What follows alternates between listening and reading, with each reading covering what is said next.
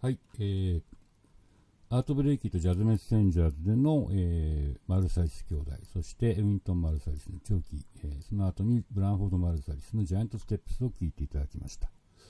えーと、ウィントン・マルサリスは、えーまあ、この後もずっとアコースティックな楽器にこだわるという感じで、むしろ、えー、ニューオーリンズ・ジャズの古いものを現代にやるとか、えーまあ、いろんな、えー、ビッグバンドやるとか、でもやっぱり、えー、中心となるのはアコースティックな楽器で、えー、ジャズをやるっていうことなんですけども、えー、お兄ちゃんの方のブランフォードは割と、えー、その辺おおらかというかいろんなことをやる人で、まあ、こういうアコースティックなジャズはもちろんメインでやるんですけども、まあ、それ以外にね自分がヒップホップの、えー、チームと一緒にやって、えバックショットルフォンクっていうね、え別の名前でアルバム作ったり、えあとま人気ロックシンガーの、えスティングのバンドに参加したりして、えおりました。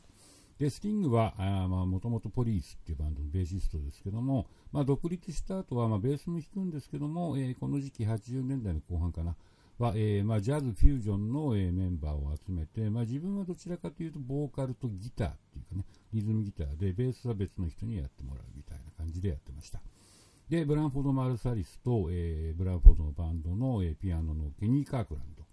えー、ベースはダリル・ジョーンズっていうね、ダリル・ジョーンズはマイルス・デイビスと一緒にやってて、えー、この人も、えーまあ、いろんなことやる人で、今、ローリング・ストーンズの、ね、ツアーメンバーでずっとやってますけど、でベースのダリル・ジョーンズ、でベースあのドラムスが、え、ウェザーリポートにいたオマー・ハキムっていうね、え、人に、え、やってもらって、まあ、スティングが、え、割とジャズフュージョン寄りのことをやっていた時代なんですけども、でその、え、ブランフォードとケニー・カークランドをフィーチャーしたスティングのライブ映像、ブリング・オン・ザ・ナイトを聞いてみたいと思います。ここでは、えーまあ、ブランフォードよりも、えー、ケニー・カークランドの本当にすごい、えー、素晴らしいピアノソロが聴けるので、そこを注目して聴いてみてください。